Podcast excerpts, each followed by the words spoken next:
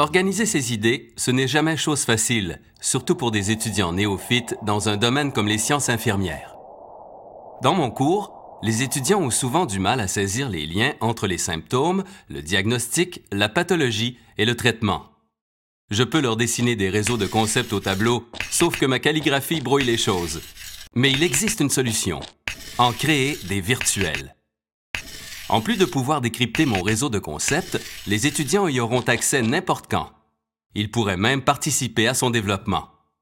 Finalement, cela me permettra d'élaborer des réseaux conceptuels plus complexes, ayant plusieurs niveaux, et de faire apparaître à l'écran des réseaux subordonnés à d'autres.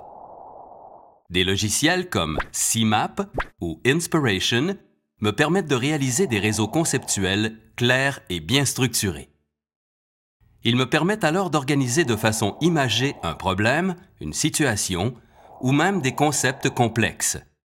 Il suffit d'abord d'ajouter deux concepts en cliquant sur Ajouter un concept. Ensuite, on identifie le lien entre ces concepts en cliquant sur Ajouter un lien. Une fois qu'on a démarré, on peut agrandir la carte conceptuelle en tentant de créer des liens entre divers groupes de concepts.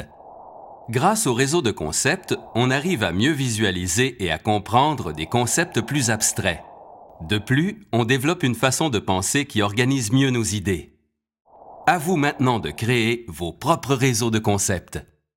Pour ce faire, vous pouvez utiliser CMAP Tool, un logiciel gratuit. Vous pouvez également utiliser le logiciel Inspiration, qui n'est pas gratuit, mais qui offre plus de latitude et de possibilités pour la création des réseaux en permettant d'inclure facilement des images et des illustrations. De plus, la compagnie propose des versions adaptées pour les plus jeunes. Alors, à l'œuvre, créons nos réseaux de concepts. C'était les réseaux de concepts tout simplement par l'équipe de Futur Prof.